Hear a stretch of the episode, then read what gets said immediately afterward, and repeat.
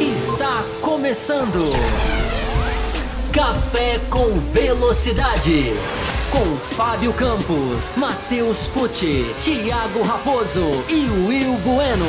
A dose certa na análise do esporte a motor. Você que nos ouve no cafécomvelocidade.com.br ou para você que nos assiste aqui ao vivo via YouTube, voltamos com o segundo bloco da edição 691 né, do, do, do, podcast Café com Velocidade. Se eu não errei, mas se eu errei, me perdoe. É, para a gente continuar aqui com o nosso debate, com a nossa expectativa sobre a temporada de 2021, a gente foi passando equipes por, equipe por equipe. No primeiro bloco a gente fez, é, passou as cinco equipes que ficaram na última, nas últimas cinco posições no campeonato de construtores de 2020, que foram Williams, Haas, Alfa Romeo, Alfa Tauri e Ferrari. E agora nós vamos falar das cinco equipes que ficaram nas primeiras posições na temporada de 2020 e 2020, né? 2021 nós estamos agora. E aqui já já apresentando, já jogando na tela os meus dois parceiros aqui, Matheus Pucci e Fábio Campos que a gente vai falar e a gente vai. É, só para antes da gente começar aqui, só um recadinho, como sempre, que eu sempre gosto de dar no começo de cada bloco, que é né, para você, primeiro, que você está assistindo, assistindo, aqui ao vivo, deixe o seu like, se inscreva no canal e se você puder, quiser colaborar com a gente, deixe um super chat aí que a gente fica muito feliz. E também que a gente tem um programa de apoiadores né, no apoia.se barra café com velocidade e assim como eu falei no primeiro bloco, a gente vai ter aí uma, uma, algumas novidades para a temporada de 2021 no nosso programa de apoiadores. Então, agora vamos ao nosso, ao nosso começar a falar das equipes. E a gente vai começar com a equipe que terminou na quinta posição em 2020, é, que mudou de nome para 2021, mudou muita coisa para 2021 é, mudou o corpo técnico, mudou, trouxe pilotos de, é, piloto de volta. E para o Fábio Campos não ficar bravo comigo, né, como ele ficou no final do primeiro bloco, falando que eu inverti a ordem e tudo mais, a gente fez um acordo secreto nesse intervalo aí né, de, de, de primeiro para segundo bloco. Uh, Fábio Campos, a Alpine, né, a equipe mudou bastante coisa fora da pista, é, mas também na pista, né? Vamos ter aí uma, uma velha novidade, né? Que é o Fernando Alonso. Então, o que podemos esperar da Alpine para 2021? É, será que a gente, não, já, já, falando de novo de Drive to Survive, né? Que esses caras ali brigando pela terceira posição, focaram nessa briga. É, será que esse ano eles conseguem, eles têm chance de brigar mais a, a, a fundo nessa, nessa briga pela terceira posição? E, e fale um pouco sobre essas mudanças da Alpine. Vamos lá, Will. É isso aí, fazendo a correção histórica, você que me, me subjugou lá no primeiro bloco, eu espero agora que eu comece muito mais vezes aqui a, a, a análise das equipes. Né? Quem não ouviu o primeiro bloco vai lá, tem as análises das, da primeira, digamos assim, da metade de baixo do pelotão. E agora nós vamos falar das equipes que, que né, vão brigar, quem sabe, ou pelo menos teoricamente, lá na frente, daqui a pouco a gente vai chegar nelas. A Alpine é o seguinte, né, Will? A Alpine fez uma, uma reestruturação de comando, fez uma, uma reestruturação do carro, até eu diria, né, não só na reestruturação na cadeia de comando, trouxe o David Brivio, daqui a pouquinho eu vou falar dele, é, e fez com isso é, uma grande aposta para esse ano. É outra equipe que vai jogar para 2022, né, todas as chances. A, a, a, o investimento da equipe, nesse caso é muito claro, né, o investimento financeiro, esse vai todo para 2022, embora a equipe tenha, é, é, tenha é, feito ali as suas mudanças no carro. A Alpine é uma equipe grande, a Renault, a gente pode dizer, o grupo Renault, é, é uma equipe grande que insiste em ficar no meio das pequenas. Né? Parece que não quer sair dali. Claro que quer, né? mas mora ali há muito tempo. É uma equipe que, pela história, pela capacidade, por tudo, é uma equipe que está muito abaixo do seu, do seu potencial. Por exemplo, eu até anotei aqui, ó, 2016 foram nono. Tudo bem, estavam voltando para a Fórmula 1. Ali alivia. 2017 foram sexto. 2018, ah, quarto. Evolução, né? 2019 e 20, quinto colocados, né? E perdendo para equipes, equipes clientes, perdendo para a Red Bull, com o motor Renault, né, quando a Red Bull com, com esse motor corria. Alguém pode dizer, pô, mas Red Bull é Red Bull, equipe grande, não é vergonha perder. Mas perdeu para a McLaren também, né, no ano passado. Também não é vergonha perder para a McLaren, mas a equipe, como a equipe da, com a força da Renault, não pode ficar perdendo para todas as suas equipes clientes. Nem tem mais equipe cliente. Essa é a situação de 2021. É a Renault e pronto.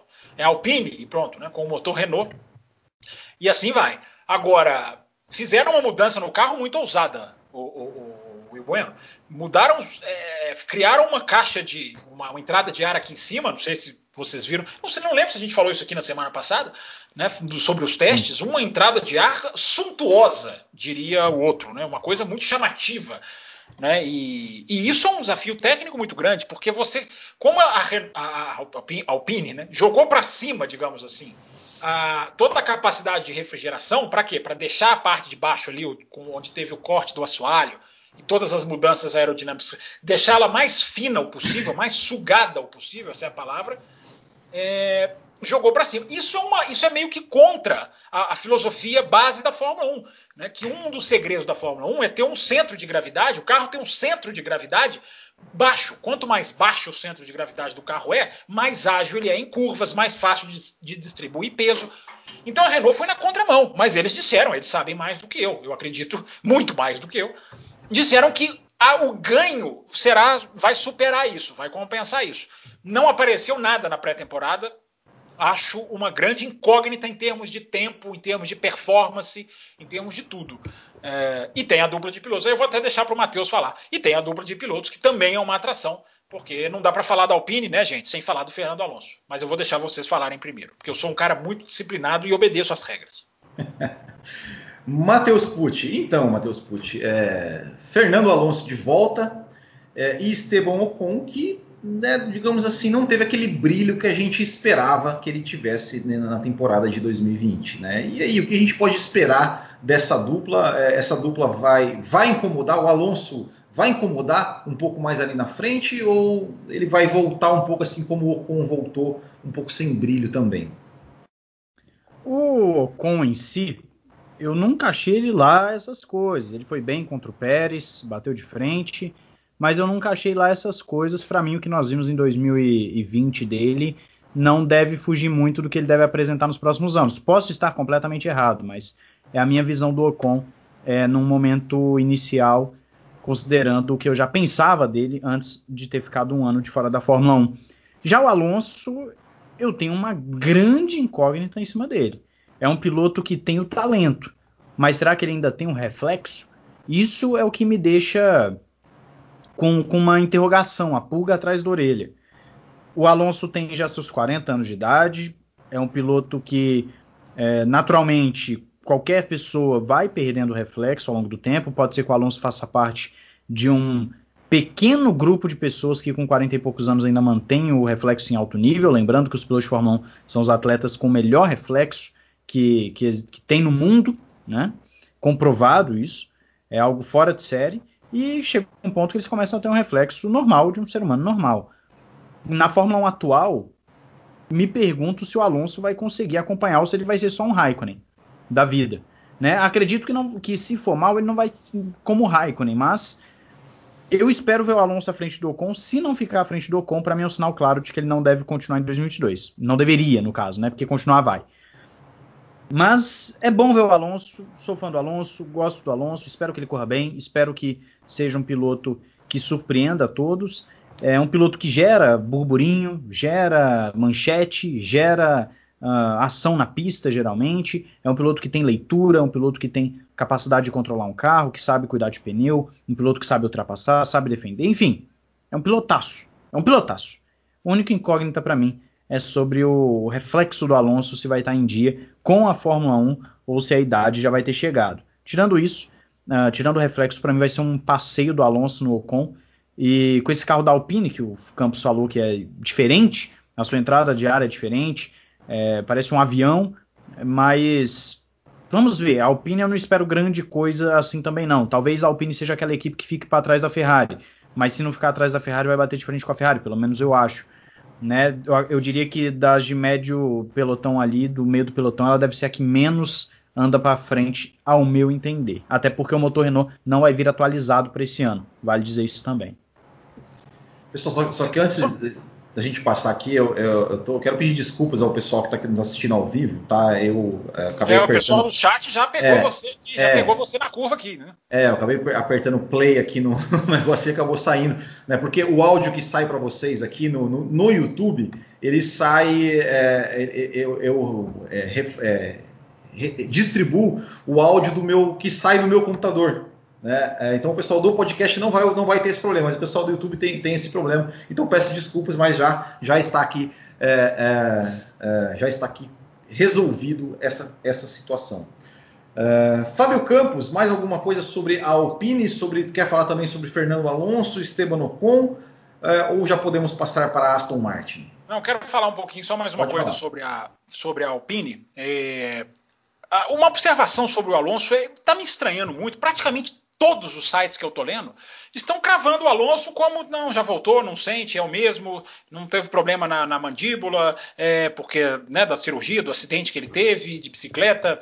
É, eu, sinceramente, eu não consigo cravar isso que as pessoas estão cravando. Tudo bem, o Alonso deu um número de voltas elevado, mas a gente só vai saber se o Alonso é o Alonso, na minha análise, naqueles décimos de segundo que fazem a diferença. Então eu estou achando muito precipitado e eu estou vendo, repito, eu estou vendo em praticamente todos os sites que eu leio, que fazem a cobertura lá de fora, enfim, ou daqui. Não, o Alonso já mostrou que é o Alonso. É, eu acho muito pouco para ter essa certeza, acho que estão cravando muito cedo. Tomara que seja, tomara que eu esteja errado, aquela frase que eu sempre digo, mas eu não tenho essa certeza que eu estou vendo a imprensa, não estou falando de torcedor, estou falando da imprensa, isso me chama mais atenção. Porque pegaram a pré-temporada e já cravaram que o Alonso voltou a ser o que era. É, repito, décimos de segundo é que vão dizer isso. Ele pode, que ele sabe guiar o carro, não há a menor dúvida que ele vai ali sentar, não vai rodar, não vai ser nenhum barbeiro, ninguém tem dúvida. Agora, na hora que agora, agora que vai o pelotão vai todo para um qualifying, é ali que nós vamos ver se o Alonso tem os décimos que vão fazer a diferença.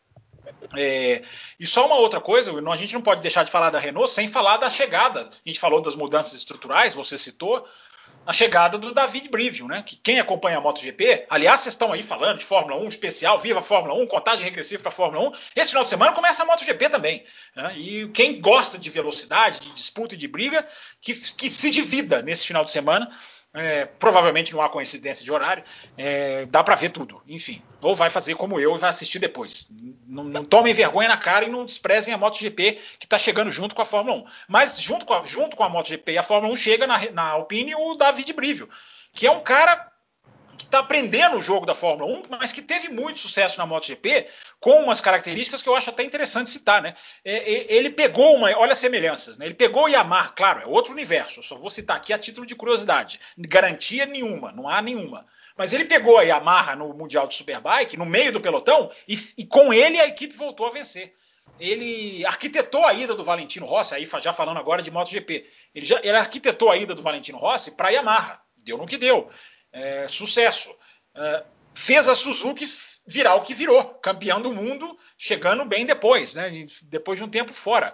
Então é um cara que sabe gerir pessoas, né? Ele tem a reputação de tirar o melhor né? de, de, de, do material humano que ele tem na mão. Acho que é por isso que ele foi para para Alpine, porque o cara não tem experiência de Fórmula 1, mas ele, o lado humano ali dele é o que vai ser aonde ele vai tentar fazer a diferença. E ele ganhou com times que não tinham maior orçamento. Né? Isso é a cara também da Alpine. Então, é, fica o registro desse. Vamos ver o que, é que, ele vai ser. Ele é uma atração. E a, e a, Alpine se divide em duas. Né? Se divide, não vai ter um team principal, não vai ter um diretor principal, como tem a Ferrari, como tem a, Red Bull, como tem todo mundo vai ter o David Brivio vai ser um cara esportivo, diretor esportivo, e o Martin Bukowski, né, que é o que a, a, a tirou da FIA, enfim, é um cara tecnicamente muito bem cotado, vai ser o cara que vai ficar na fábrica, mas os dois têm o mesmo, o mesmo tamanho. Vamos ver como é que vai ser essa gerência da Renault nessa maneira diferente, porque tem lá um. Também existe um outro comandante, provavelmente, né? Que se deixar é o espanhol chamado Fernando Alonso. Né? Então vamos ver, porque o Alonso sabe, o Alonso sabe, sabe se posicionar politicamente dentro de uma equipe. Então, se esses dois baterem cabeça, mas vamos ver, é uma atração, Will. A gente mudar a página aí, é uma atração ver como é que vai ser essa gestão da Alpine nessa temporada. É, sem dúvida, né? E, e, e se é, o pessoal é, é, fica um pouco chateado, né, que o personagem Cyril não vai participar da temporada de Drive Survival no ano que vem. Eu, pelo menos, fiquei muito feliz com a saída dele como chefe como chefe de equipe. Eu acho que já deu o que tinha que dar. E como você bem falou. É, é. não mostrou resultado, né, Will? É. O, a, as posições da Renault são muito abaixo do que ela deveria. É, é, enfim, do mesmo jeito que a gente pede a cabeça aqui da Claire Williams quando não entrega, do é, o ABT Bolsa está certíssimo. Não entregou, não tem justificativa nenhuma para manter. Uh, bom, vamos falar então da, da, Aston Martin, né? Aston Martin. Então, Fábio Campos, para reparar o erro do, eu vou começar com Mas você já? de novo. Eu vou começar Mas com você de novo. eu vou começar com você de novo, então. Tá, depois a gente a gente né, volta na, na, na ordem né, das coisas. Campos, Aston Martin em 2020 era Mercedes rosa. E 2021, o que é? É a Mercedes verde? De jeito nenhum, de jeito nenhum. Não tem, não tem mais a, aquela coisa da cópia do carro. A equipe foi para um caminho diferente, usou seu token para atualizar que a entrada de ar, né? A frente da entrada de ar, a frente dos side pods, né? É completamente diferente. Não tem mais. Né, não dá para falar que não tem nada a ver. Claro que tem muito a ver. O bico do carro é, ainda é segue aquela filosofia da Mercedes, mas não é mais a cópia. Né? A equipe fez o passo evolutivo, inclusive pegou a parte traseira da Mercedes que teoricamente, Will, é o grande segredo da Mercedes de 2020. É um conjunto traseiro, suspensão, principalmente suspensão, é, que a Mercedes, todo mundo ficou falando do DAS o ano passado, mas o segredo da Mercedes foi o conjunto traseiro. Só que, né, só que, tem sempre um só que, é, a, parte traseira é o grande é o grande é, X da questão em 2021. É onde a FIA atacou, é onde mexeram nas coisas, é onde cortaram pressão aerodinâmica. Então a gente não sabe aonde está essa Aston Martin e se, esse, e se pegar esse conjunto traseiro da Mercedes, vai ser esse benefício todo. Se eles andarem bem, eu vou apontar o dedo para aí. Mas é outra equipe, mais uma, que não vou falar que está olhando para 2022, não vou falar isso agora. Mas é uma é outra equipe que não fez nos testes o que a gente consiga desenhar que vai ser o seu desempenho no ano andou bem um pouco aqui, ficou muito tempo parado, o Vettel deu menos voltas do que deveria, enfim, um grande, mas o Vettel ao mesmo tempo ficou satisfeito quando conseguiu andar, não, não, não parece, pelo menos não parece que, que há problemas no carro, se tiver também estão tá, escondendo muito bem. É, enfim, é um ponto de interrogação, Will. É, agora, é uma equipe, né? Eu disse eu prometi no primeiro bloco, né? Que quando eu chegasse na Aston Martin eu ia relembrar certas coisas que as pessoas estão esquecendo. A Aston Martin é uma equipe que não escolhe a sua dupla de pilotos baseada em performance não escolheu. Eu, eu não me lembro de uma equipe é, é, é relevar tanto a performance para escolher os seus dois pilotos. Eu não estou dizendo que o Vettel é um, um, um, erro a contratação dele. Prestem atenção na frase que eu estou dizendo. Escolher os seus pilotos baseado em performance. Aston Martin não fez isso com nenhum dos dois. Se tivesse feito, provavelmente a dupla era Pérez e Ocon. Porque, ao contrário do Matheus, eu acho que o Ocon foi muito bem na, na, na, no período de Force India. É, isso aí faz falta, Will. Isso aí para mim, para jogar para vocês, isso faz diferença. Porque mesmo com os 15 pontos que a equipe perdeu, é, se tivesse mais consistência dos pilotos, teve lá, os dois pegaram Covid, mas a McLaren, o grande sucesso da McLaren, que nós vamos falar é a próxima equipe, foi ter, para mim, os seus dois pilotos com a mesma força, ganhando pontos na mesma constância e brigando um com o outro. Aston Martin não teve isso ano passado. Então eu cravo, até porque era, se chamava Racing Point, mas a equipe não fez isso ano passado. Mas eu cravo isso como um dos fatores, sim. Os 15 pontos são, são da, da punição, da cópia, foram decisivos? Foram. Mas mesmo com os 15 pontos, se os dois pilotos tivessem uma pontuação mais ou menos igual, mas não, tá lá o filho do dono e tá, e tá um piloto que eles estão apostando todas as fichas. Mas que por performance não se justifica. Não nos últimos anos. Não estou dizendo que é injusto. Dar uma chance é, é uma coisa que eu não estou dizendo que eu sou contra. Mas se olhassem puramente performance, a dupla não seria essa, não. Matheus Pucci, tá aí, ó. Vou jogar para você com essa, com essa do, do Fábio Campos, né? A gente, a gente, até já discutiu aqui, né, é, é muito, né, a, a, questão dos pilotos, né, da, da, da, da Aston Martin. Vamos, já vamos chamar de Aston Martin aqui, porque realmente, né, como, como o Campos falou, né, ou seja, foi o, o, o piloto que, que, que foi quem entregou os melhores resultados, acabou sendo jogado para escanteio, como também em 2000, dois, 2000 19, né, o Esteban Ocon, que vinha, fez, fez uma boa, é, entregou bons resultados, também ficou, ficou de fora, ficou um ano de fora da Fórmula 1.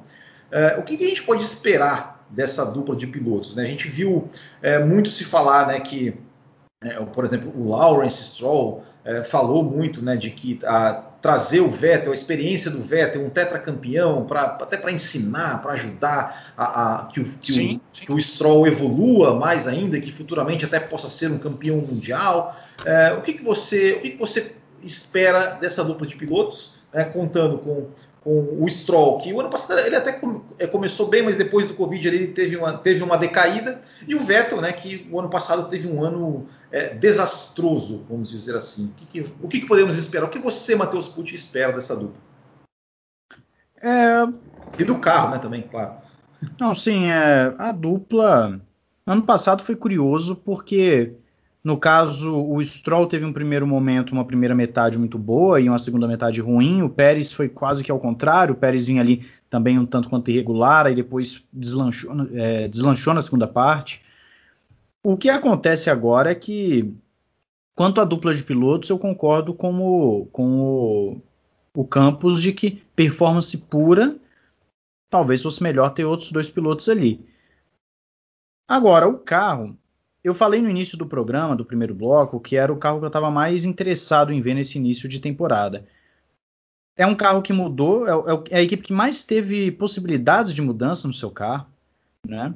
O Campos estava falando agora há pouco, o bico é, lembra a Mercedes, mas você tem outras mudanças que não são necessariamente da Mercedes, é a equipe que mais pôde gastar é, inovações para o carro de 2021, isso dá uma vantagem, com certeza. Então, se o carro ficar é, nascer redondinho ele pode sim dar resultados melhores do que no ano passado, pode ter um ritmo melhor que o do ano passado. Não sabemos, né? Porque a pré-temporada que já não dá para concluir ainda deles, eles ficaram mais tempo na garagem do que andando. Mas eu diria que no caso da Aston Martin, qualquer resultado que não seja um terceiro lugar nos construtores é ruim. E isso já foi falado, inclusive, no Drive to Survive da temporada passada. Qualquer resultado que não seja terceiro lugar é ruim. Por quê? Porque eles têm uma base muito sólida para construir o seu carro e porque eles têm o, o, toda a capacidade, a equipe técnica, enfim, para fazer isso acontecer de uma forma que não seja ameaçado pelas demais, nem pela McLaren. Ano passado eles perderam por conta de consistência dos pilotos e hoje eles têm uma dupla de pilotos que é justamente inconsistente, onde você tem um, um Stroll que vai bem durante um período e não vai bem em outro, ou então às vezes depende que chova para poder ir bem, porque o Stroll ele corre melhor na chuva. E você tem um Vettel que, com todo respeito, mas tem umas duas temporadas que a gente não sabe se ele vai terminar a corrida. Ou se terminar a corrida, a gente não sabe se vai terminar a corrida sem rodar, sem bater, enfim. É uma é uma situação onde a Racing Point ela está contando com uma evolução, a Aston Martin, perdão, está tá contando com uma evolução do Stroll e com uma volta aos, aos grandes momentos do Vettel. Ela está contando com situações que não necessariamente vão acontecer. E isso é que me deixa a pulga atrás da orelha, me deixa a grande incógnita ali, porque se o Alonso tem a incógnita do piloto, a equipe para mim é a Aston Martin. Eu não consigo definir hoje a Aston Martin assim, nossa, com certeza vai ser uma equipe muito boa, muito ruim, vai ficar para frente, vai ficar para trás. Para mim é uma grande incógnita por vários fatores. E se o carro que eles modificaram tanto não tiver nascido bem? Foi um carro que não conversa entre as partes. E se os pilotos às vezes têm um excelente carro na mão, mas não conseguem terminar as provas, não marcam os pontos? Eu não consigo é, é, pensar em alguma coisa mais direta sobre a Aston Martin. Por isso que eu quero tanto ver no Bahrein. Chegou Bahrein, chegou quali corrida. O que, que é a Aston Martin para 2021? Para mim, a grande incógnita em termos de equipe da temporada é a Aston Martin. É, eu tenho muitas dúvidas quanto a ela. Pode ser que seja um sucesso, como pode ser um fracasso. E com certeza eu vou ter que esperar mais um pouco para poder afirmar uma coisa ou outra. vou ter que esperar ir para o programa da semana que vem, por exemplo, para poder falar uma, alguma coisa mais concreta delas, né? Hoje o que eu diria é torcer para um Vettel recuperando a forma e um Stroll que evolua e, e marque pontos e, e, seja constante, que foi o que faltou para ele. É, é, é, eu, eu, fala, Will, pode falar. Não, não, eu só, eu só, eu só ia dizer que né, lá, lá, no primeiro bloco, né, quando você falou da, da, da, da equipe né, que você mais espera, eu, eu, eu disse que eu concordava contigo, é, mas eu concordo contigo talvez por um outro motivo. Né, que você falou né, da questão do carro, mas a, a, minha, a minha curiosidade é, é realmente em relação ao Sebastian Vettel. Porque eu acho que se o Sebastian Vettel não entregar um, um desempenho é, bom, muito bom neste ano, é, eu acredito que a, permanência do Vettel realmente na Fórmula 1 fica, fica, fica, difícil. Fica difícil porque É, enfim, acho, acho, que não vai ter mais desculpa, né? Ou seja, ele é um tetracampeão, ele é um cara é, é, é, que, que, se espera muito, e quando um cara se espera muito de alguém e essa pessoa não entrega, é, eu acho que fica, fica, realmente complicado. Então a, a, Aston Martin está apostando muito nas fichas do Vettel, muito né, que o Vettel volte a ser é, o grande Vettel que ele já foi, né? E, e o, a, o, que, o, que, tanto o Lawrence quanto, quanto o Otmar falam, não, a gente vai dar todo o ambiente, né, pro, pro, pro Sebastian Vettel, é, é, pro Sebastian Vettel, é, é, é, o Sebastian Vettel é aquele cara que ele funciona assim, né? Ele, ele precisa de um, digamos, até de um carinho especial, que, a equipe seja toda para ele. então, assim, se, se isso não acontecer, se o Vettel não, não entregar eu acho que eu acho que realmente aí fica difícil para ele. É, eu espero que eu, eu, eu acredito que ele vai, vai, vai voltar a ter bons desempenhos. É, mas se não acontecer, realmente acho que seria o fim da carreira do Vettel. É, eu até entendo, eu aposta no Vettel. É uma aposta. Essa eu até entendo. O cara tem quatro títulos mundiais. Vamos lá trazer esse cara para dar o caminho, não para o Stroll, mas para dar um caminho para a equipe. É, é, importante. O Ed Jordan falava isso do Damon Hill para Jordan. Acho que a gente até citou isso aqui. Né? Quando o Damon Hill foi para Jordan, ele, ele contribuiu com muita coisa para a equipe conseguir vencer. É, o que eu não entendo, e é importante a gente lembrar as coisas, né?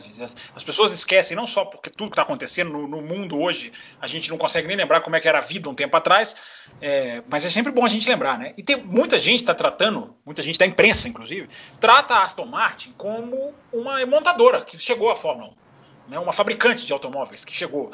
Não é isso. Ah, o nome Aston Martin é uma jogada do Lawrence Stroll, né? que comprou ações da Aston Martin e fez para numa jogada correta de marketing, associar uma coisa a outra. Isso traz mais dinheiro para a equipe? Traz mais dinheiro para a equipe. A equipe tem muito mais estrutura. Vai inaugurar uma fábrica nova, que estava construindo, inclusive, muito antes de toda essa mudança de direção. Mas não é uma equipe que muita gente tem falado, que tem dinheiro à vontade, como a Mercedes, como. Não é assim. Aliás, nem a Mercedes tem dinheiro à vontade. Esse é outro assunto. Mas só para deixar isso claro, né? Eu entendo a aposta no Pérez, só para matar o assunto. Né? Eu entendo a aposta no, no, no Pérez, mas. Vettel, o, Vettel. No Vettel, desculpa. Mas tirar o Pérez, por isso que eu troquei. O que eu não consigo entender é você tirar o piloto mais rápido da equipe. Isso é. Isso é não, a gente não pode se esquecer disso. É muito fácil se esquecer disso. É, eu, é o Pérez está lá na Red Bull. Eu também não entendo. Isso, isso aí eu também não entendo. É, a gente vai falar do Pérez já já com mais detalhes.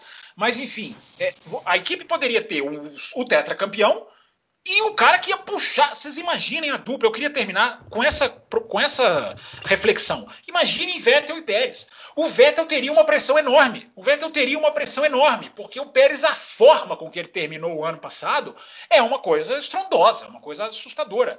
Então, você teria uma dupla para fazer barulho. Você não tem uma dupla para fazer barulho. Eu não estou diminuindo o Stroll, mas não é uma dupla para fazer barulho. É, então, enfim, é, é, eu acho que a equipe perde muito com isso. É, material humano eu não consigo tratar como apenas um detalhe. Muita gente trata, é, eu não consigo tratar. Então, vamos ver o que essa equipe vai fazer. A grande é uma das grandes incógnitas, porque o Bahrein ainda tem uma outra coisa, gente. Sem querer voltar no programa passado e voltando, né?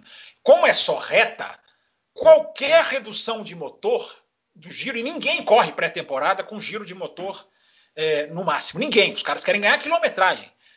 É, um, é tanta reta que a, a, você correr com menos giro no motor, é, você esconde muito mais o tempo, entre aspas. Você tem muito menos tempo de volta é, do que Barcelona, para a gente comparar. Então é só importante deixar essas coisas, porque muita gente não entendeu depois do programa passado e confundiu contestar informação com jogar pré-temporada no lixo. Ninguém falou isso.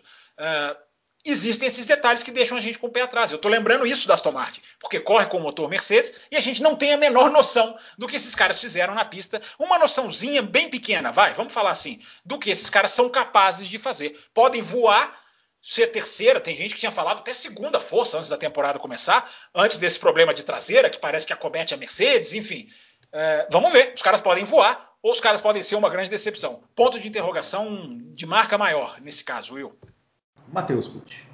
É, eu vou só acrescentar aqui, eu vou extrapolar um pouquinho o tempo só para acrescentar que fui lembrando de umas coisas aqui quando o Fábio Campos falava.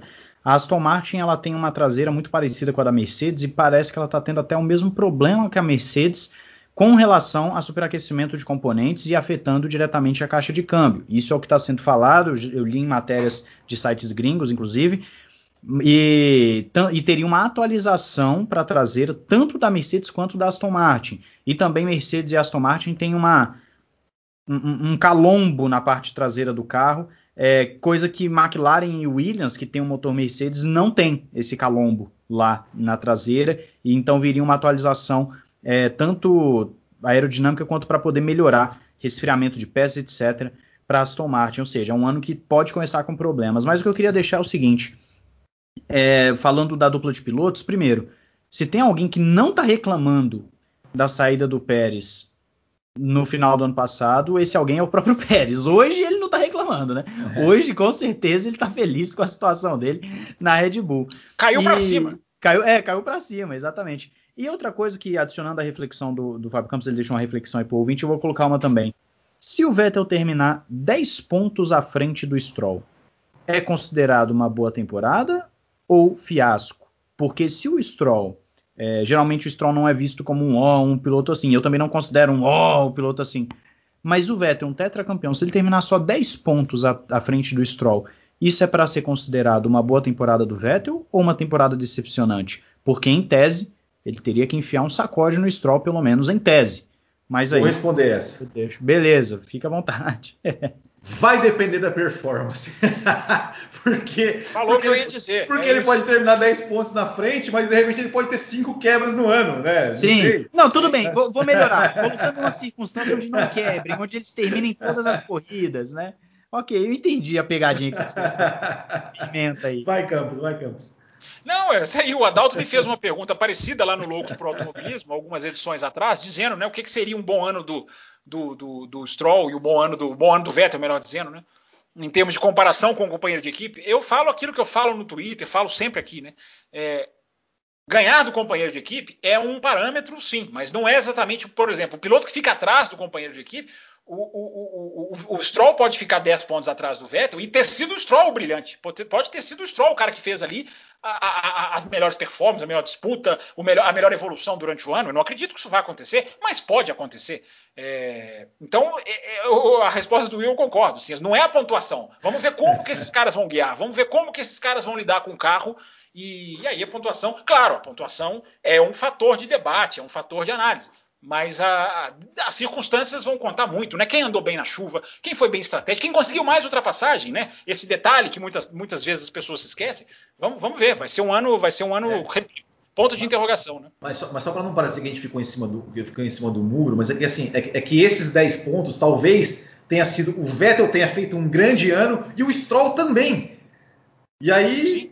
É, então, então pode ser isso também, né? Então, então é, é, é, é realmente uma pergunta difícil de responder é, agora. Will, Oi. Só um recado, só um recado para você que o Sync Header, grande Sync Header, fala no chat aqui que o seu som tá um pouco baixo, tá? Em relação aos dos outros aqui, só para só ver se isso aí. Mas, se, eu, se eu ficar atento aí. Meu som está exatamente na mesma configuração do que esteve no primeiro bloco todo, mas enfim, não, não sei se, se, se, alguém, se alguém mais aí tiver com, tiver com, é, é, com essa impressão, por favor, deixa aqui no chat também que eu vejo o que eu posso fazer. Vamos falar de McLaren então, Matheus Pucci. Matheus, a McLaren, de todas as equipes, todas as 10 equipes né, deste, deste grid pequeno da Fórmula 1, foi a única que trocou de motor em um, em um período em que é, é, o chassi está congelado. É, o, que isso, o que isso pode significar para a McLaren? A McLaren que foi a terceira colocada no, no, no Campeonato de Construtores de 2020, é, vem aí numa, numa, evolução ano após ano, é, e né, também além, além da, da, da, dupla de pilotos que, que, que, que se manteve forte, é, até melhorou, né, no caso, pelo menos na minha opinião. É, e aí, e essa troca de, de, de, motores da McLaren, isso vai, vai é, é dar um, um up para a McLaren a ponto de, quem sabe, incomodar é, a Red Bull e, e, por que não até a Mercedes? Dar um up é muito feio, viu? Desculpa, viu? É, muito feio, viu? É, feio, feio. Eu, eu, eu, também, eu, também não, eu também não gosto de termos em inglês, mas, mas, é, é mas enfim, foi, foi, foi, foi, o que saiu. Foi o que saiu. Um upgrade aí. Upgrade. É, eu concordo que a dupla melhorou com relação ao ano passado, concordo. Uh, agora, um motor Mercedes é aquele negócio, em teoria, se a gente for colocar a tese lado a lado, motor Mercedes, só motor Mercedes com motor Renault, que era o que ela utilizava, claro, A melhoria é, é 100%, não tem o que discutir. Agora, o problema é, ele precisa encaixar com, com o carro, ele precisa encaixar com o chassi, precisa encaixar com, com a aerodinâmica do carro, enfim, ele precisa funcionar de acordo com, com, com o projeto que a McLaren tinha desenvolvido, que é um projeto que não dá para ser totalmente mexido por conta das restrições para a temporada.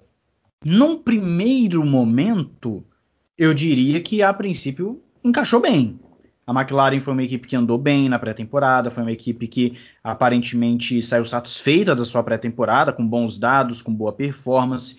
É, o, a, a, sensação que eu tenho da McLaren é de que a princípio está tudo indo muito bem, obrigado, ainda mais para uma equipe que trocou motor e corria um sério risco de não casar as duas coisas. Porque se eles trocam um motor por um motor muito melhor que a Mercedes com relação ao Renault, mas não casa com o carro, tchau, terceiro lugar de construtores. Não, não, não vai conseguir manter, porque perderia muito. Às vezes poderia ter quebras, poderia ter, ter uma perda de performance muito grande. E não mas... teria o que fazer, né? O... É, não teria o que fazer, não exatamente. Não como reagir, não tem, não tem espaço para corrigir, né? Exatamente, seria uma temporada, vamos assim dizer, entre perdida, né? Seria uma temporada onde seria de minimizar danos.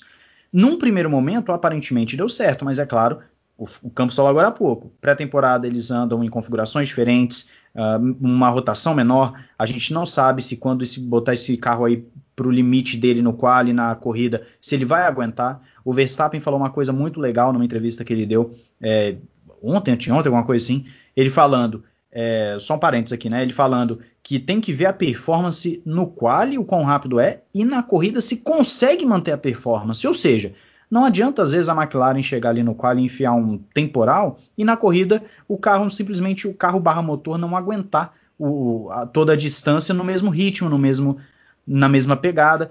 Então a gente só vai ter essa, essa dúvida sanada quando o carro for para a pista para valer. Num primeiro momento parece tudo muito bom, mas a gente vai ter que esperar é, ir para a pista para saber se esse carro casou bem com o motor. Mas é claro que a médio e longo prazo, não tenha dúvida de que mudar para o motor Mercedes foi muito melhor do que permanecer com o motor Renault, que tem a mentalidade da própria Renault, né? É, é, é, é medíocre, com todo respeito, mas eu já falei aqui no, no, no, no, Café com Velocidade que eu nunca confiei na Renault para voltar a vencer um título de Fórmula 1 e continuo não tendo essa visão. E o motor Renault, para mim, é um reflexo do que eles são. É uma equipe medíocre com um motor medíocre que não anda para frente e todo mundo passa eles a Honda passou já duas vezes, então fazer o quê, né? É, e só para você que está ouvindo esse podcast em 2042, é, o hoje, o ontem que o Matheus falou é, é, é 21. Nós estamos gravando Sim, em 22 seria 21, de. É, ontem é, seria 21 de março é, de 2020, já que você falou 40 anos, você ainda vai falar o ano. Em 2040. É, exatamente. É, 22 de março de 2021 é o, é o dia que nós estamos gravando. É, e outra coisa que o Matheus falou, ele falou também que a McLaren é, parece que está muito bem obrigado. É claro que muito bem obrigado eu concordo em partes, é comparado com o que ela passou nos últimos anos, porém este muito bem obrigado é muito longe do que a McLaren, é, do tamanho da McLaren. É, e aí, a McLaren, que o ano passado, como o Fábio Campos falou até no primeiro bloco, é, teve uma dupla de pilotos muito homogênea, vamos dizer assim, né, porque ficaram muito próximos na pontuação é, que já era uma, uma, uma, dupla muito boa, agora trouxe, né, é, na minha opinião, na opinião do Matheus na opinião do Fábio Campos também, é, é, trouxe um, um, piloto com um nível maior né, do que o piloto que saiu, né, ou seja, vencedor de corridas e tudo mais, é, um, um, piloto com material assim até para disputar título. É, e aí, Campos, é, o que esperar, né? O que, é, é, o quão, o quão a chegada do Daniel Ricardo é, traz pra, de, de melhoria para a McLaren, casado também com a questão do motor Mercedes. Vamos lá, Will. É, até para simplificar um pouco na questão da McLaren, eu acho o seguinte: é, inclusive, gente, é, estamos estreando hoje o formato de dois blocos, nós vamos ter tempo agora para nos aprofundar em vários temas. Hoje o objetivo é passar todas, enfim, até de uma maneira bem, bem legal para o ouvinte, de, de, forma dinâmica, participar da discussão. É, a McLaren, eu acho que o, o, upgrade, vou, você falou dar um up, agora eu vou na sua.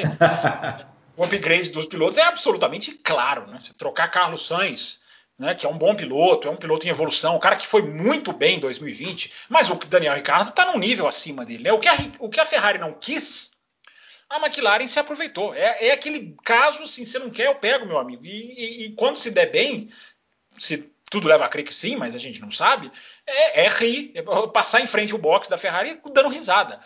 Né? Porque a dupla de pilotos é fortíssima. Né? O Ricardo foi muito bem na Renault, é um cara que tem falado na questão dos freios, e eu coloco isso, citei isso até lá no Loucos por Automobilismo da semana passada, né? A qualidade do Ricardo não se discute, mas o Ricardo, o ultrapassador, como eu assim o batizei há muitos anos atrás, a gente não viu depois da Red Bull. Né? E eu fico pensando o quanto aqueles freios da Red Bull, já que o Ricardo mesmo está tocando nesse assunto, não sou eu, o quanto os freios da Red Bull não contribuíam para que o Ricardo fosse o que foi. Então, é, é um ponto de interrogação. Quero ver o Ricardo andando bem, como andou com a Renault, conquistando pódios, mas eu sinto falta do Ricardo ultrapassador, porque eu acho que ultrapassagem não é um detalhe, como muita gente acha. É, é a coisa mais encantadora de uma corrida, e o Ricardo tem muito potencial para isso. Agora, a McLaren, rapidamente aqui para matar, né? É, eu acho que casou sim com o motor Mercedes muito bem, porque a gente não viu nenhum sinal de grande problema. A performance nós estamos falando aqui em praticamente todas as equipes. Nós só vamos ver a partir de sexta-feira, né? ou a partir do sábado, talvez. Né? É, mas sexta-feira a gente já vai começar a ter um desenho mais preciso. O que poderia ter acontecido com a McLaren é uma, uma não adaptação que resultasse em quebra, que resultasse em problema de refrigeração, que resultasse na equipe ter que parar ele toda hora, que resultasse num problema de caixa de câmbio. Adaptação, câmbio, motor é tão importante. Então, como a equipe rodou, rodou, rodou, aliás, é engraçado, né? Que a equipe rodou, a equipe foi só a oitava em quilometragem nos testes. Ela só, deu, só, ela só andou mais do que duas outras equipes, a Mercedes e a Aston Martin, se eu não estou enganado. Isso. É uma quilometragem baixa comparativamente, mas não houve problema. Não foi assim, nossa, temos que ficar aqui. Eles entravam na pista, faziam o que faziam, voltavam. Não fizeram long run, não fizeram andar. Isso o Lando Norris admitiu. Não fizeram long runs e não fizeram long runs, tá, gente? É a simulação de. Ah, eu usando o inglês aí desnecessário, né? É a simulação de corrida, com o tanque cheio, você fica dando as voltas ali. Não fizeram isso, é a corrida longa, né? A tradução literal. Não andaram com o tanque vazio, aquele de soltar o carro com pouca gasolina e vamos ver até o que, que tempo esse carro faz. Então, se encaixa, como praticamente todas as outras, no quesito incógnita. Mas não tiveram problema de adaptação, porque poderia ser um problema muito grave, porque é um carro construído para o motor Renault. E a gente sabe que carro de Fórmula 1, gente, é como um alfaiate. Né? É, você constrói ele na medida certinha para o motor, sem um centímetro para lá nem para cá. E a McLaren foi obrigada a gastar os tokens só em adaptação, não em evolução, e parece que conseguiu fazer isso muito bem. Não houve problema, não houve percalços. E a última coisa, Will, rapidinho. É, a sacada do difusor da McLaren pode ser um diferencial. Hein? Eles tiveram uma sacada genial de usar ali. É uma coisa dificílima até de explicar. De interpretar a parte do meio do difusor como uma extensão da caixa de câmbio, com linhas que usam ali uma angulação diferente, mas que no final das contas fazem o papel dos dentes do difusor sem ser os dentes do difusor. Porque os dentes, né, porque são, são como se fossem dentes mesmo, por isso que eu estou usando essa expressão, eles foram encurtados nesse ano para reduzir a pressão aerodinâmica. E a McLaren arrumou um jeito de contornar isso. Eu acho uma sacada. Lembremos que a Brown ganhou um campeonato numa sacada de difusor. Não estou dizendo que será a mesma coisa, mas quando esses carros andarem, eu estou curioso, porque em termos de sacada, foi genial. Foi, foi, foi mirabolante. E, e, é até muito fácil, a própria equipe falou, é muito fácil de copiar. É simples, não é uma engenharia muito elaborada. Dá para as outras copiarem rápido. Mas vamos ver no Bahrein. O que, que vai ser essa McLaren? É, grande. Vai ser muito legal ver essa equipe. Eu não sei se foi o Zac Brown, Campos, não sei se você viu isso, mas alguém da McLaren falou. Eu não sei nem como é que, o, que os Sim, nossos adversários não copiaram. É, é não sei se foi o. Eu não é. sei nem como é que eles ainda não copiaram, né? Assim, surpreso por, por não ter sido copiado ainda, né? Foi o de André Seidel ou o James Key? Eu vi, eu vi essa declaração, sim. É simples, enfim, mas é uma sacada. Quem sabe no Bahrein, ou na segunda, até a segunda corrida. Sai um é, já, aí. Nós já falamos aqui, né? desenvolvimento esse ano não é a mesma coisa. Então, vamos, vamos ver quem vai conseguir fazer isso de forma rápida, quem vai parar 2022 para gastar ali túnel de vento, porque você tem que estudar. Não é só simplesmente copiar, você tem que testar, você tem que simular. Enfim, fica aí uma, um detalhe técnico para o ouvinte ficar de olho. Vamos ver um ponto de interrogação legal para a gente ver que vai influenciar aí no desempenho da McLaren. Que, que você tá rindo de mim aí, Will? Agora eu tô te vendo, eu fico, não, tô vendo é, que você tá rindo de mim. Eu, tô, eu, eu estou é, é, é, que agora é a sua vez, né, de começar, né? Então... Ah, já tem umas três, quatro equipes que eu não falo nada. É, Fábio Campos, Red Bull, uh, Red Bull sempre, né? Todo começo de ano, toda pré-temporada, o Christian Horner, não, nós queremos desafiar a Mercedes, esse ano a gente vai disputar o título, e todo ano começa lá atrás, vai, vai evoluindo, aquela coisa toda, e 2021 é, digamos, a Mercedes, a gente vai falar da Mercedes ali, apresentou alguns probleminhas, a Red Bull parece que vem forte. Qual Red Bull que vem para 2021, Fábio Campos? Vem uma Red Bull melhor. Eu acho que isso, os testes meio que. Né? A gente pode errar, né, cara? E é, é, muito ruim a gente falar certas coisas sem ter certeza, né?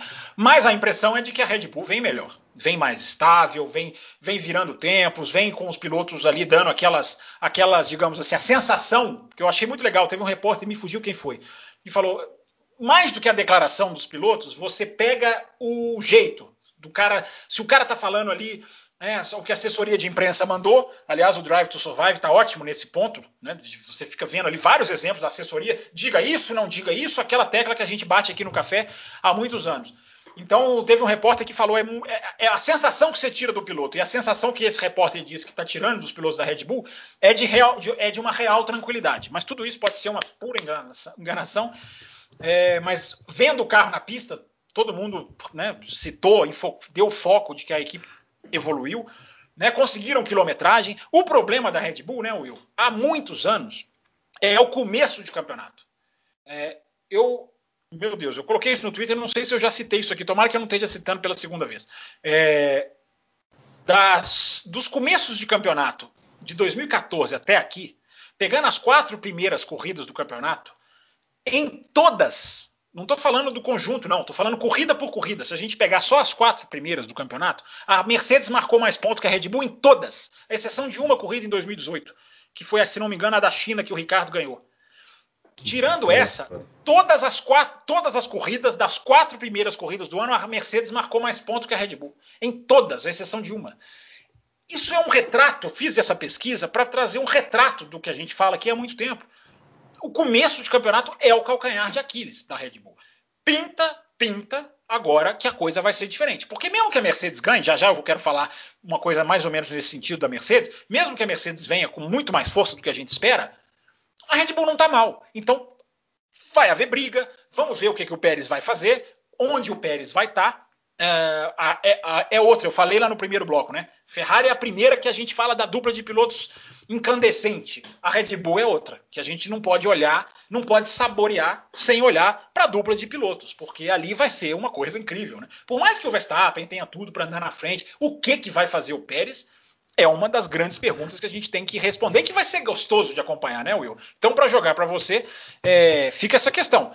Aí a Red Bull engrenar o começo, engrenar o começo do campeonato. O motor parece ser bom, as análises que eles fazem, eu fico sempre revoltado, né? Porque as equipes de Fórmula 1 têm condição de fazer análise de tudo: motor, curva, é, acerto de asa. Nós não temos. A tecnologia existe, mas a Fórmula 1 não explora isso para divulgar para o público e eu não me conformo. Mas eles lá dentro conseguem ver a questão do motor e muita gente está falando que na, no GPS, eles colocam o GPS, analisam a reta, recortam só o período de reta, é, conseguem analisar a influência do vento, né, por causa do, dos medidores que tem, aí subtraem isso ou adicionam.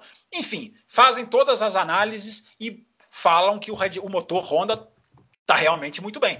Então vamos ver, Will. A Red Bull é, parece que vem com tudo. Não estou dizendo que vem mais rápido que a Mercedes, viu? Não estou dizendo. Mas o desenho da pré-temporada foi uma Red Bull que não sofreu, enquanto uma Mercedes que sofreu. Matheus Pucci, é, no no episódio, primeiro episódio, se eu não me engano, de Drive to Survive, o Christian Horner fala. Vejam vocês como esses dois estão impressionados com Drive to Survive. Não, não, não, não. Estão toda não, hora, estão maravilhados. Não, escuta, escuta. Não, não, não, não, não. Ele fala, ele fala o seguinte: agora com Max e Alex podemos enfrentar a Mercedes de igual para igual. E, né, a gente sabe que não, não foi o que aconteceu. Mas e agora, Matheus Pucci, com Max e Sérgio a, a Red Bull poderá enfrentar a Mercedes de igual para igual? Para isso, eles têm que entrar naquele mérito que o Campos falou agora, né? Tem que entregar um carro minimamente competitivo no início da temporada. Mas sim, tem muito mais chances de bater de frente com a Mercedes do que com Max e Albon. É, já vou deixar minha, minha opinião aqui que é impopular, mas o álbum nunca mostrou ser merecedor de um assento na Red Bull. Minha opinião, Matheus. Uh, quanto a Pérez e, e Verstappen, sim. O Pérez tem total capacidade para incomodar o Max, total capacidade para incomodar a Mercedes, principalmente o Bottas, que já é muito incomodado pelo Verstappen, diga-se de passagem. E se tiver um carro minimamente competitivo, e aí eu acredito que os assuntos Mercedes e Red Bull acabam se confundindo, né? É, Will Buxton falou. Will Buxton, para quem não sabe, é o, hoje o principal repórter, o principal cara da Fórmula 1, ele está em tudo. O Buxton está em tudo. E ele é oficial da Fórmula 1 e ele falou que, pelo que ele viu e pelo que ele ouviu, a Mercedes tem sim problemas. E que ela estaria em segundo lugar de acordo com as simulações. Se a Red Bull vier tão forte assim mesmo, eu acredito que o Pérez pode sim ser o cara que vai olhar para o Max e falar: eu vou te desafiar por esse campeonato. E isso é bom para a Red Bull, claro, a não ser que eles saiam se degladiando a ponto de ficar batendo toda a corrida. Mas, de uma forma geral, eu acredito que sim. Nós temos grandes coisas para ver de uma Red Bull mais forte, uma Red Bull mais forte da era híbrida, por que não dizer isso? Né? Uma Red Bull que vem forte desde o início. Uh, não vemos isso na Red Bull desde 2013, uma Red Bull que já vem forte desde o início. E espero sinceramente que venha para poder jogar uma pimenta, para poder colocar um campeonato é, mais interessante, até porque a gente volta ali na, na, na McLaren. Se tivesse um problema no, no motor, não teria como resolver, porque não pode ficar fazendo desenvolvimento como nos anos anteriores e também porque os recursos estão alocados para 2022. Se a Mercedes já vier muito superior que a Red Bull, não vai mudar nada a temporada inteira, porque a Red Bull não vai desenvolver um carro que não tem futuro. É, vai tudo para 2022. Então, é, eu acredito sinceramente que a gente vai ter uma briga boa e o Pérez vai, vai chamar a atenção. Talvez não tanto quanto o Max, mas vai chamar a atenção. É, eu, antes, antes, da ah. gente passar para a Mercedes, é, do mesmo jeito que eu critiquei a, a, o Lawrence Stroll por demitir o Pérez, eu sou obrigado a elogiar a Red Bull, né, cara, que contratou o piloto a, é, é, baseado em performance. Pode dar errado, a gente não sabe, mas o cara que quase ficou de fora da Fórmula 1 a Red Bull pegou, a Red Bull colocou em stand-by aquilo que a gente já falou aqui tantas vezes em 2020, em 2019. É, colocou em stand-by o seu programa de pilotos e privilegiou um cara que apresentou performance, né, Will? Você, eu falo isso, você fala isso, a gente fala isso muito aqui no café, né? E é, vai ser muito legal. Repito, pode dar certo ou, não, ou pode não dar certo. Mas o Pérez tem a chance que merece. E eu acho que vai ter a cabeça, é uma sensação minha apenas, um achismo, que vai ter a cabeça para saber lidar com aonde ele está não vai se deixar derreter, não vai se deixar é é, é, é, é, baixar a cabeça se estiver tomando tempo do Verstappen. Tem que, tem que, fazer o que ele sabe: administrar pneu, fazer uma boa estratégia, se colocar ali junto com o Mercedes para pressionar a questão da estratégia. Não tem que ficar preocupado com o Verstappen. Né? então fica muito, fica muito, vai ser muito interessante ver isso. Só uma curiosidade: né? eu estava lendo muito essa semana tentando desvendar a pré-temporada. Eu saí do programa passado com a pré-temporada na cabeça, né? Culpa de vocês. É, e eu fui tentar mergulhar em umas análises que tentavam fazer de, de, de, computador ou tentavam ver ali simulações, tentei ver os sites que mais faziam. Tem jornalista que mergulha muito nisso. E nas simulações, olha que coisa curiosa, hein? O computador fazendo a conversão da variação da pista, aquilo que eu falei semana passada e muita gente não entendeu, né? O Bahrein é a pré-temporada mais difícil de ler, porque a pista começa à tarde e termina à noite. E o gra... teve uma simulação de computador que fez exatamente isso e tentou igualar os tempos. Eu não vou lembrar os números aqui de cabeça, mas tentou igualar os tempos, é, é, é, subtraindo a condição de pista. Resumindo, o computador insinua que a volta do Pérez foi melhor que a do Verstappen, porque de fato a volta do Verstappen foi no período da noite, num, numa com a pista bem mais desenvolvida, digamos assim. A do Pérez foi durante o dia com a pista mais suja. Então o computador fazendo o ajuste, para ele, computador, não estou falando, estou dando todo esse asterisco, tá, gente? Mas para esse computador que fez a simulação, a volta do Pérez foi melhor que a do Verstappen. Mas eu repito, não tem ninguém jogando tudo contra a banca ali, ninguém acelerando forte Mas é um, é um dado, é um dado que fica aí de curiosidade para gente, a gente analisar, tentando destrinchar a folha de tempos, enfim, é, que a gente sempre tenta fazer em toda pré-temporada. Então, fica esse dado. Mas independente de computadores, Will, ver o Pérez acelerando com a Red Bull, já pensou se ele faz ali uma segunda, uma primeira fila? Vai ser, é uma atração. A Red Bull ganhou, a Fórmula 1 ganhou, ganhamos todos nós para ver esse, esse pelotão da frente aí. Com certeza é a dupla mais, mais interessante. A gente falou da dupla da Ferrari, mas a dupla da Red Bull é, é, é a mais interessante. A, a que eu estou mais curioso para ver como é que vai se sair na pista. E para a gente encerrar aqui a nossa, a nossa edição, nosso segundo bloco, Matheus Pucci, a Mercedes, ela. Por que, chegou... que é o Matheus que começa? Eu queria saber. Começou a passada, meu Deus. Ah, Começou entendi. a passada. Tá, é, é, eu, eu, eu, deixa eu aqui registrar também primeiro o, o, o superchat aqui do Vinícius Cossendei.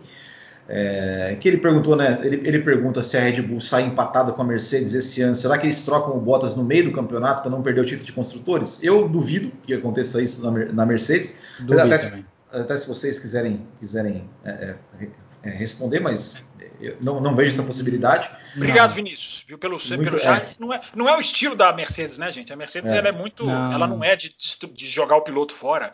Enfim. Não... Eu acredito em Russell 2021, mas Russell meio do ano não. 2022, você quer dizer. Né? 22, perdão, é, 22. Sim. Sim. Mas Aliás, uma... o Russell deu uma declaração que eu achei muito interessante. Ele falou, né, ele estava falando para o programa F1 Show da Sky, né, um programa de duas horas para abrir a pré-temporada. Ele disse: O que eu fiz, olha que declaração interessante, e que pode ter coisa nas entrelinhas. Rapidinho, prometo. Ele disse: O que eu fiz na, na, naquela corrida no Bahrein com a Mercedes me dá tranquilidade para guiar na Williams. Fecha aspas. É, Olha é. que coisa interessante, né? Para pensar na cama, diria Joel Mirbed. É, mas, Matheus, Uh, a Mercedes apresentou alguns problemas aí na pré-temporada, andou pouco. Você viu que eu comecei, né? Eu, eu acabei dando é, drible é, e eu comecei a falar da Mercedes. Você viu que eu mudei tudo. Você está sofrendo o que o Raposo sofre, a minha rebeldia. Eu vou, eu vou cobrar no próximo programa. Começar, andou, andou, é, andou pouco, andou pouco em termos de quilometragem. O Hamilton mudou rodando, todo mundo falou da, da traseira meio rebelde. E aí, esses problemas da Mercedes, assim, são tiveram nos testes são preocupantes e são preocupantes e, se, se, sim são preocupantes em que, em, em que intensidade, em que, em que, em qual sentido, assim, é, realmente, realmente preocupa em termos de performance na corrida, que, de, de ter o seu domínio ameaçado? Essa é a pergunta do programa, hein? É, a pergunta é se se preocupa a, a, Mercedes? É, ou se preocupa ou se o quanto, o quanto preocupa, né? Preocupar, preocupa porque com, com aquele carro nervoso que a gente viu na pré-temporada, eles não vão terminar uma corrida. Né? O, o, se você tem um Hamilton, um heptacampeão mundial, tudo bem que ali a gente tem que falar, o cara não tá, não tá pilotando no, no prime dele, ele tá ali mais preocupado em fazer no o prime é bonito equipe. também. É. é. no prime, ali no, na, melhor, né, na melhor forma dele e tal. É, mas assim, se você conseguir puxar na memória a, a, última vez que o Hamilton errou três dias seguidos tentando entender um carro, você vai puxar lá muito atrás. Né? É um carro que é, é assim com toda certeza é um carro visivelmente nervoso. Nada impede que a Mercedes repare os problemas do carro antes do Grande Prêmio, nada impede. Eles têm capacidade para isso. Agora, que preocupa, preocupa. E aí eu vou até pegar aqui mais uma vez o que o Will Buxton falou, só que ele diz o seguinte: para tirar o máximo partido das novas diretrizes do assoalho, é necessário utilizar um ângulo inclinado, que é o rake, né? O rake ali que a gente fala, e que a Mercedes simplesmente não está habituada. Estão dizendo que isso dá muita dor, que isso está dando muita dor de cabeça para a Mercedes e que vai custar algum tempo nesse caso para poder é, corrigir tudo isso. Ou seja, o que está querendo dizer aqui é o seguinte: o cara que está dentro da Fórmula 1, que é um cara que tem contato com todo mundo ali dentro, é um cara que fala com todo mundo e etc. Ele está falando claramente.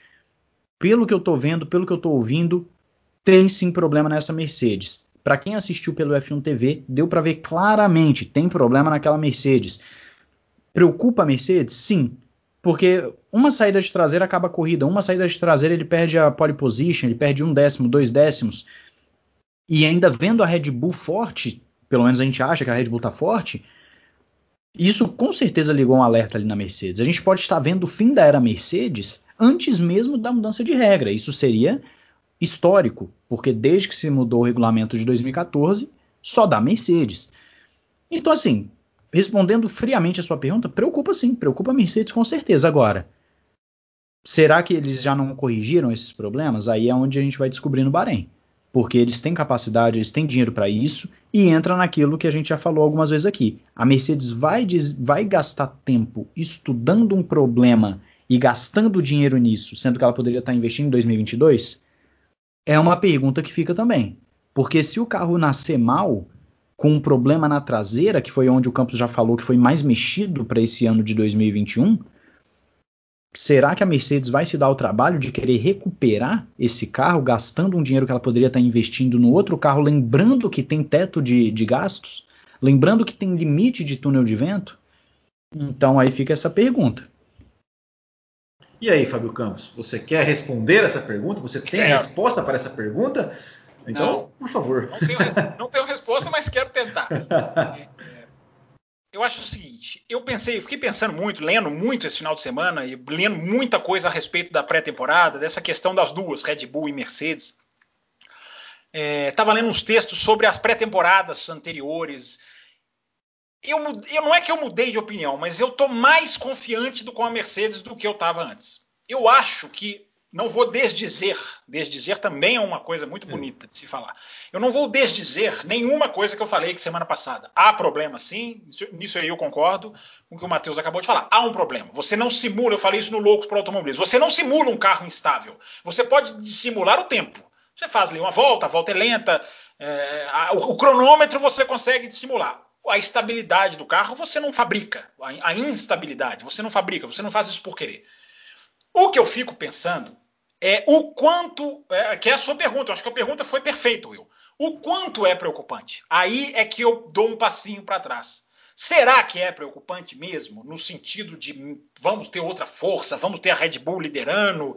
É, não sei. Realmente há uma pulga atrás da orelha e realmente há um problema. Pode ser um problema facilmente corrigível, ou pode ser que a equipe nem esteja tão preocupada. E aí eu vou voltar Falei duas, nós falamos duas coisas aqui no programa passado que muita gente não parece que não pegou. Né? Muita gente se pegou em outras coisas do programa passado, mas uh, teve duas coisas muito valiosas na edição, que foi aquela questão da reflexão que a gente colocou aqui, de que a mudança na parte traseira pode até ter sido feita com a intenção de, de, de, pegar ali no calo da Mercedes, não, não, não, não é, propositalmente vamos prejudicar a Mercedes. As mudanças foram feitas porque os carros precisam ter força aerodinâmica menor.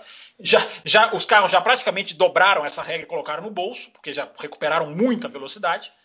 É, e aí a, a, poderiam ter mexido em qualquer coisa do carro e escolheram a parte traseira é a questão do reiki, que o Matheus acho que citou, esbarrou. Os carros com baixo reiki, que trabalham com a, com a traseira rente ao solo, sentiram mais. Se esse carro trabalha com a traseira rente ao solo, ele está dependendo muito mais da, da zona de baixa pressão, do, do ar que sai debaixo do carro. Aos, os carros que trabalham o chamado high, high rake, que é a, a traseira mais elevada, esses carros teoricamente vão sentir menos a, a, a mudança de, de, de, de a, a, simplificação das asas e apetrechos, enfim, na parte de trás. Então isso é muito, isso é interessante. Isso joga contra a questão da Mercedes. Mas eu vou voltar a outra coisa que eu falei na semana passada, que eu acho é aquela que eu observei assistindo e eu não tiro da cabeça. São aquelas co quatro coisas que eu falei. Uma troca de câmbio que leva três horas, que leva uma hora e meia, os caras levaram três horas.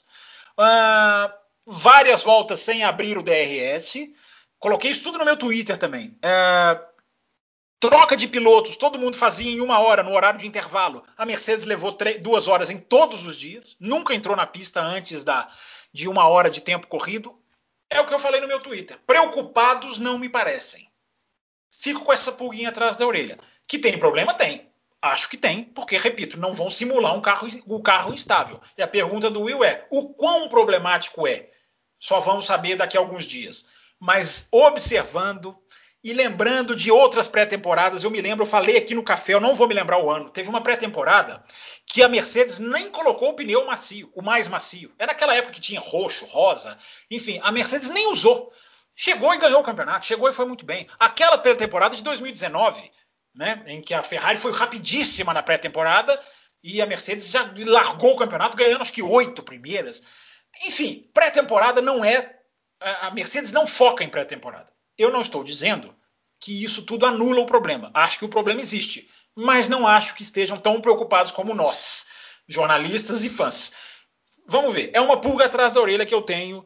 Enfim, vamos, vamos assistir já já em alguns dias, né, Will? Mas não me parecem preocupados. Eu, a cada dia que passa, para resumir, a cada dia que passa, a minha desconfiança com a Mercedes diminui. Eu acho que vão vir fortes. Podem até não ganhar, não, não, não passar por cima da Red Bull, não é isso. Mas não é esse desastre. O que, que foi? O desastre de, de um carro que não consegue fazer curva direito. Não acho. Não acho que vão ser isso. E nós saberemos, tiraremos as nossas dúvidas, né? No, neste próximo final de semana. Vamos ver aí é, onde a Mercedes estará. Eu é, também estou mais na, na, na, ideia de que a Mercedes. É, a Red Bull pode até estar mais próxima, mas eu ainda acho que a Mercedes vai estar na frente, né? É, enfim, vamos, vamos aguardar. Segunda-feira que vem nós estaremos aqui, é, talvez com, com, com, com, as respostas para essas perguntas. Uh, mas é só para registrar, a gente, já estourou o tempo mesmo, o Raposo não está aqui, paciência, né, Raposo?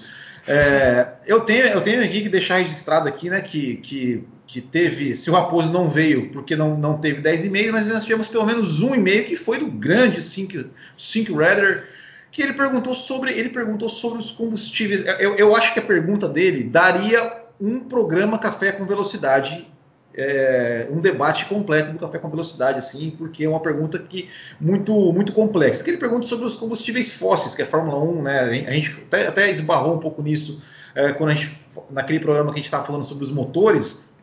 Né? Ele pergunta se, essa ideia de ter combustíveis é, fósseis, não, perdão, sintéticos, é, né, é, é, é, digamos, ecologicamente corretos, a, a, aquela coisa, é, não poderia ser um tiro no pé né, para a Fórmula 1, porque a, a, indústria automobilística está rumando para a elétrica, né, e isso seria interessante né, para as montadoras e tudo mais. Eu não sei se vocês querem comentar alguma coisa sobre isso, mas a gente guarda isso para, um, quem sabe, um próximo programa. É, que, que não, no final de semana que não tiver corrida, que eu acho que isso daria também uma, uma, uma grande discussão.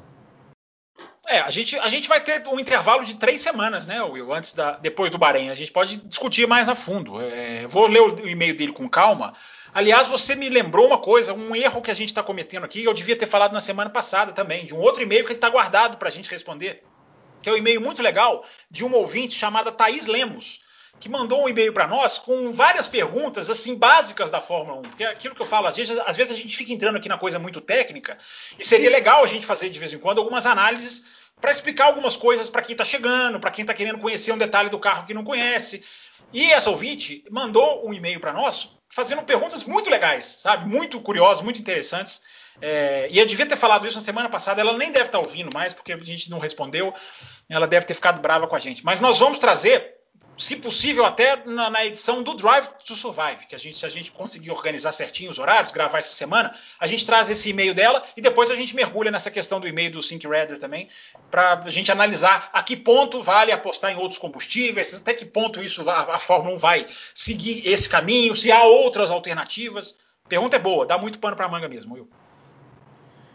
Então é isso. Muito obrigado aí a todos vocês que nos acompanharam em mais, em mais essa edição, que ficaram aqui firmes e fortes aqui nos, nos dois blocos. Né?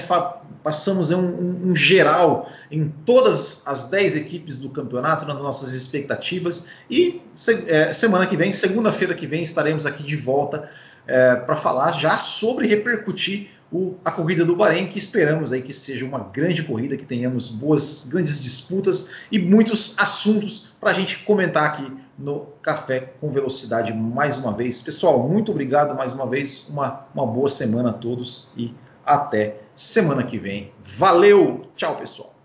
Termina aqui Café com Velocidade, o mais tradicional podcast sobre corridas do Brasil. Café com Velocidade, a dose certa na análise do esporte a motor.